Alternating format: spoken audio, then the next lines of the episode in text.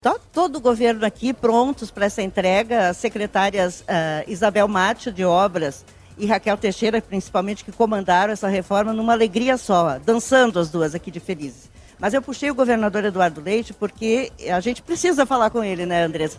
Ele está aqui para a inauguração, não dá para chamar de inauguração, mas para essa entrega, nessa retomada das aulas.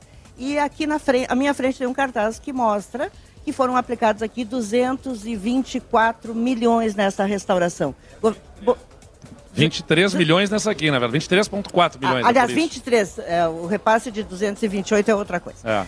E, governador, eu queria que o senhor falasse sobre a importância, o que significa esta restauração e o que o Instituto Estadual Flores da Cunha será para o futuro da educação no Rio Grande do Sul. Obrigado, Rosane. Obrigado aqui à Atualidade por dar destaque a essa entrega, porque essa entrega ela celebra também o início do ano letivo no estado do Rio Grande do Sul. Né? As nossas 2.300 escolas, mais de 700 mil alunos, uh, voltando às aulas hoje. E o Instituto de Educação é um, um símbolo. Né? É claro que um prédio sozinho não é a educação, mas é um símbolo do que a gente deseja para a educação gaúcha, uma referência Aqui a gente vai ter, além da escola funcionando, com toda a sua história, a gente vai implementar aqui também um museu da escola do amanhã. A gente quer que seja uma referência para a educação gaúcha, um, centro uh, de educação mediada por tecnologias também, então, uh, com estrutura tecnológica para dar suporte à elaboração de aulas uh, e, e, e a, apoiar na formação dos professores também. Então é um símbolo num, num ponto uh, uh, simbólico também da cidade, né, que aqui ao lado do Parque da Redenção, uh, visível a todos, né, para quem é da capital, para quem visita a capital dos gaúchos, é uma estrutura que a gente quer que seja a referência, um farol para a educação que os gaúchos desejam e merecem. Eu sei que o senhor tem que ir lá para a festa, para a inauguração, mas não posso deixar de lhe perguntar, governador, porque esse é o assunto do dia, sobre a denúncia do final de semana de prática de racismo por parte da Brigada Militar numa abordagem a um motoboy numa briga aqui na rua Miguel Tostes. Uh, o que o senhor, o senhor já falou sobre a sindicância, o que o senhor já sabe até agora e o que vai ser feito? Bom, estabeleceu-se a sindicância, tenho conversado com o secretário Caron e garantido que teremos muita celeridade nessa sindicância, oitivas já estão sendo feitas para analisar o procedimento dos policiais. Eh, é claro que as imagens geram uma impressão muito negativa da forma como a abordagem tenha sido feita, mas há que se dar a oportunidade de esclarecimento.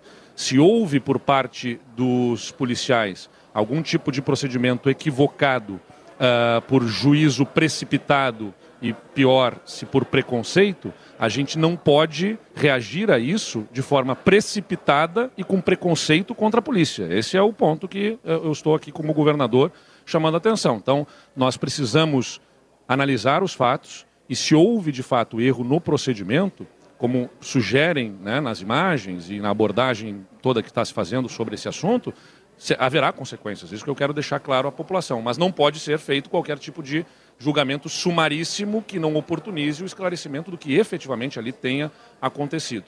A polícia gaúcha uh, reúne milhares de homens e mulheres que todos os dias cumprem com as suas funções no enfrentamento à criminalidade, garantindo segurança à população gaúcha.